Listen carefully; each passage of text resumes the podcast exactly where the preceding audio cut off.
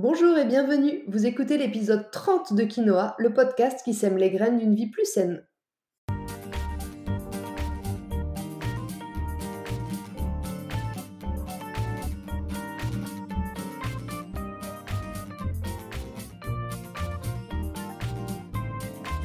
Je suis Julie Coignet, naturopathe et coach santé. Ma mission à travers ce podcast est de vous aider à retrouver ou à garder la santé en adoptant de nouvelles habitudes de vie plus saines et équilibrées. Chaque semaine, le jeudi, je vous propose de parler bien-être, forme et santé naturelle de façon simple et positive pour vous aider à reprendre votre santé en main.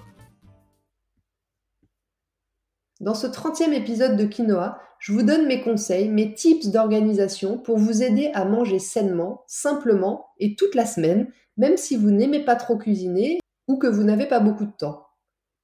Je préfère tout de suite vous préciser que je ne suis pas une magicienne non plus, hein. il va bien falloir faire quelques efforts. Mais on va voir comment optimiser tout ça. Avant de rentrer dans le vif du sujet, j'ai euh, de nouveau et pour la dernière fois une petite annonce à vous faire. Elle est forcément un peu redondante si vous m'écoutez chaque semaine, mais nécessaire si vous venez d'arriver ici. Cette année, plutôt que de faire comme tout le monde en proposant un énième calendrier de l'Avent pendant tout le mois de décembre, j'ai eu envie de vous accompagner plutôt pendant le mois de janvier.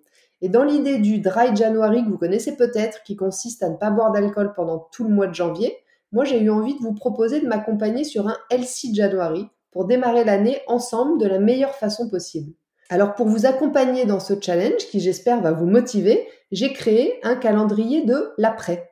Vous verrez sur mon site juliecoignet.com un bouton calendrier de l'après ou même un onglet dans le menu calendrier de l'après pour aller vous inscrire. Et à partir du 1er janvier, vous recevrez gratuitement chaque matin du mois dans votre boîte mail une petite graine de Elsie, un conseil, une astuce, une recette, une idée de livre. Bref, de quoi vous accompagner tout le mois de janvier et démarrer 2022 au top de votre forme. Si ça vous dit, rendez-vous dès maintenant sur mon site juliecoignet.com pour vous inscrire. Allez, maintenant installez-vous bien, c'est parti pour l'épisode du jour. Donc dans cet épisode, on va parler d'organisation, de simplicité et d'optimisation du temps.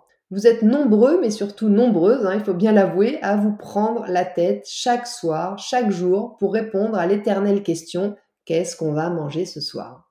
C'est une très très grosse charge mentale pour la plupart d'entre nous. D'autant plus si vous avez des enfants à qui vous ne voulez pas faire manger n'importe quoi. Alors il y a plusieurs options pour répondre à cette question. Option 1, vous attendez d'être rentré chez vous avec les enfants dans les pattes pour ouvrir le frigo et vous demandez ce qui pourrait bien être à la fois rapide, sain et que toute la famille aime. Et chaque fois le constat est le même, rien ne répond à tous ces critères, du coup, vous finissez soit par faire un plat de pâtes rapide, soit par décongeler un plat tout prêt. Le fait maison, ça sera pas pour ce soir. Option 2, vous avez anticipé vos repas de la semaine et vous savez très bien ce qui est prévu pour ce soir. Il n'y a plus qu'à cuisiner pendant que les enfants font leurs devoirs, jouent ou prennent un bain. Option 3, vous avez anticipé et préparé une partie de vos repas de la semaine. Vous n'avez donc plus qu'à assembler, finir de cuire ou assaisonner et un bon repas équilibré sera prêt pour vous et vos enfants. Avec un peu de chance, vous aurez même quelques minutes pour jouer ou discuter avec eux pendant que le repas réchauffe. Alors vous vous reconnaissez dans quelle option? Je sens que vous êtes nombreux et nombreuses à vivre l'option 1 de temps en temps ou même peut-être tous les soirs. Et le problème de ça, c'est que à la fois vous augmentez votre charge mentale quotidienne avec ce sujet qui revient quand même chaque jour, hein, il, faut bien se le, dire. Ensuite, vous passez des fins de journée dans le speed, l'énervement, au lieu de profiter de votre famille et de commencer à vous détendre. Et troisièmement, bah, vous avez beaucoup de difficultés à manger équilibré et souvent vous gâchez de la nourriture. Alors voici quelques idées pour remédier à tout ça et pour passer à minima de l'option 1 à l'option 2, voire même plus à l'option 3. Vous vous en doutez probablement, pour y parvenir, il suffit d'être organisé. Et c'est dans cette optique que je vais vous accompagner. Oui, parce qu'on veut toutes et tous être plus organisés, mais on n'y arrive pas forcément. On ne sait pas toujours par quel bout prendre le sujet. Et c'est ça mon rôle de coach santé. Tout d'abord, il faut accepter que tout ne soit pas parfait. Ça, c'est déjà une première grande, grande étape. Et se souvenir de la phrase de l'abbé Pierre qui conclut chacun de mes podcasts. Il ne faut pas attendre d'être parfait pour commencer quelque chose de bien. Ça veut dire ici que c'est pas parce que vous n'y arriverez pas tous les jours, pas chaque semaine, que parfois un imprévu viendra mettre le bazar dans votre organisation ou juste que vous aurez envie d'autre chose que ce qui est prévu, qu'il va falloir tout balancer.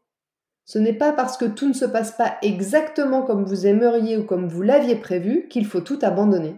Et c'est souvent ce qui nous bloque. On trouve une organisation, puis pour X ou Y raison, on sort un peu du cadre pour quelques jours, ou même pour une semaine entière, et puis après, au lieu de reprendre, eh ben non, nous, on lâche tout. Donc, acceptez que c'est pas parce que c'est pas 100% du temps parfait que ça ne vaut pas la peine d'être mis en place. Et ne tombez pas dans le foutu pour foutu qui dure des mois, voire parfois des années, parce que c'est sûr que c'est plus facile de se plaindre que d'agir pour que ça change. Mais si vous voulez proposer une cuisine plus saine et équilibrée à votre famille et à vous-même, vous devez absolument revoir la mise en œuvre de tout ça. Allez, on profite de l'énergie de la nouvelle année dans quelques jours pour démarrer sur de bonnes bases, ok? Prêt? Prête à vous prendre en main pour débuter l'année au top de l'organisation? Je le répète, je n'ai pas de baguette magique, mais j'ai juste des pistes à explorer pour vous aider peut-être à trouver l'organisation qui va vous convenir.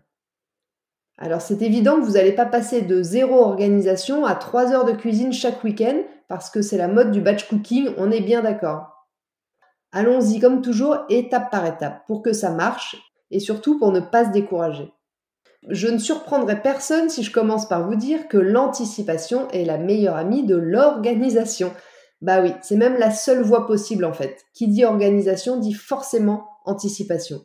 Donc c'est la première chose à essayer de mettre en place, anticiper vos menus. Ça, c'est l'objectif de l'option 2 dont je parlais juste avant. Et ça serait déjà super d'arriver là, parce que ça évite la page blanche chaque soir devant un frigo quasi vide ou plein de plats à préparer. Et pour anticiper ces menus, ça se déroule, selon moi, en plusieurs étapes. La première, c'est de trouver des idées de recettes. C'est ce qui revient le plus souvent d'ailleurs. Hein. En consultation, vous ne savez pas quoi cuisiner, vous cuisinez toujours la même chose, vous en avez marre, etc. Alors pour vous rafraîchir un peu, il y a plusieurs solutions. Ce que je fais moi, c'est que j'ai différents outils d'inspiration pour mes recettes. Premièrement, je regarde beaucoup sur Instagram et du coup, j'enregistre les recettes qui me donnent envie pour les essayer un jour. Ensuite, je lis des magazines et puis j'arrache les pages quand il y a des recettes sympas, puis je les mets dans une pochette. Enfin, ça, c'est quand j'y pense. Jusqu'à ce que je les ai essayées et validées ou abandonnées. Ensuite, j'achète aussi régulièrement des livres ou des e-books de recettes qui sont en accord avec mon équilibre alimentaire et qui me donnent plein de nouvelles idées à chaque fois. Et puis, il m'arrive aussi d'aller me promener sur des sites de recettes en ligne. Et enfin, au fur et à mesure de mes tests de nouvelles recettes, j'ai maintenant un cahier dans lequel je note chaque recette qui est validée par toute la famille pour pouvoir la refaire facilement. Après, si vos enfants sont grands et que vous voulez les inclure dans le choix des recettes, ce qui peut être une bonne idée, il hein, n'y a pas de souci pour s'assurer au moins qu'ils mangent ce qu'ils ont décidé, vous pouvez leur demander de choisir chacun un plat, par exemple, en leur mettant une seule règle quand même, une consigne, c'est qu'il doit absolument y avoir au moins un légume dans chacune de leurs propositions. Avec tout ça, il y a peu de chances pour que vous manquiez d'idées de recettes. C'est déjà une petite organisation, mais une fois mise en place, ça marche super bien. Pour tout vous dire, je teste plutôt les nouvelles recettes le week-end quand j'ai un peu plus de temps et je fais surtout des valeurs sûres en semaine. L'idée, c'est de passer un bon moment pour trouver ce qu'on a envie de manger et pas ce qu'on doit faire à manger. Ensuite, il faut prendre un rapide temps pour organiser les repas de la semaine. Bon là, j'ai pas d'astuce magique, hein. il faut se poser un temps et noter les repas de la semaine. Chacun fera ça le jour qu'il veut, il n'y a pas de règle, en fonction bien sûr du jour ensuite possible de course.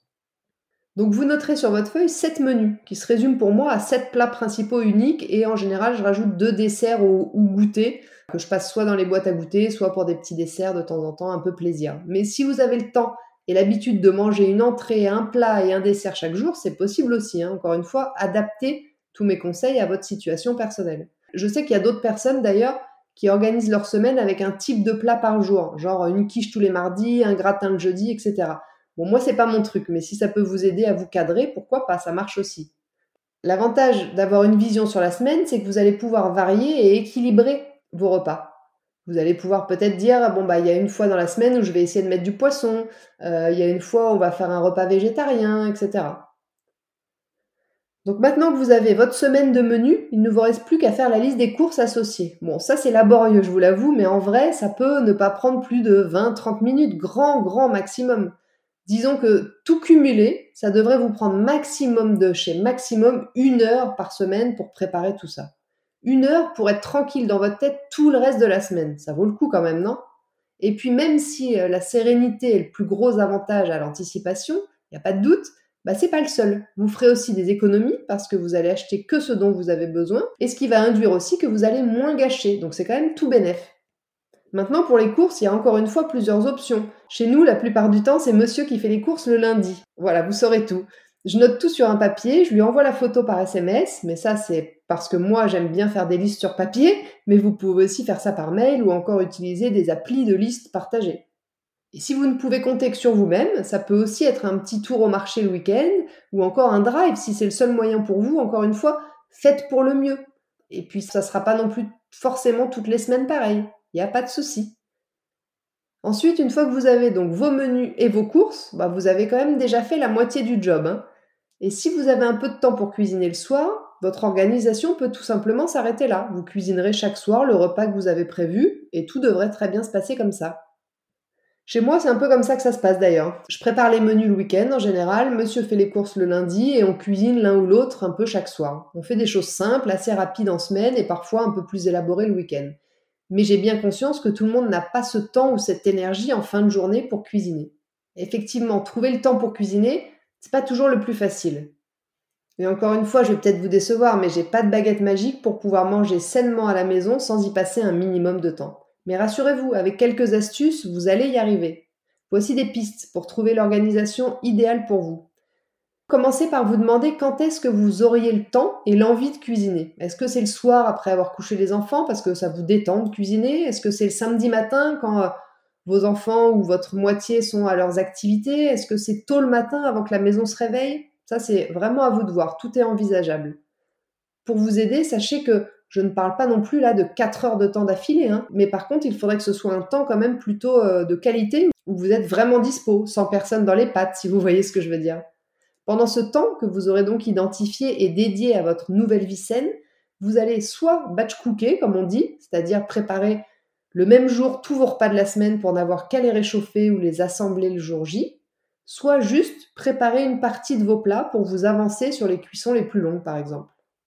Personnellement, c'est ce que je fais. Chaque soir, quand je cuisine le repas du jour, je lance si besoin la cuisson un peu longue d'un aliment pour le lendemain. Comme ça, j'ai toujours un coup d'avance. C'est un entre-deux que je trouve pas mal parce que ça me bloque pas 4 heures en cuisine tous les week-ends, mais ça me permet quand même de gagner un temps fou au quotidien.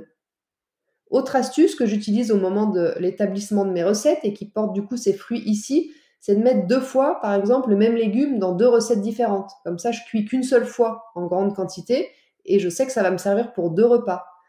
Ou encore, quand je peux, dans certains cas, je double les quantités quand je cuisine. Comme ça, soit on mange deux soirs de suite la même chose, et ça pose pas de problème, de temps en temps ça arrive, soit je congèle une moitié pour un autre jour, un jour où on aura un imprévu et où on sera un peu plus speed.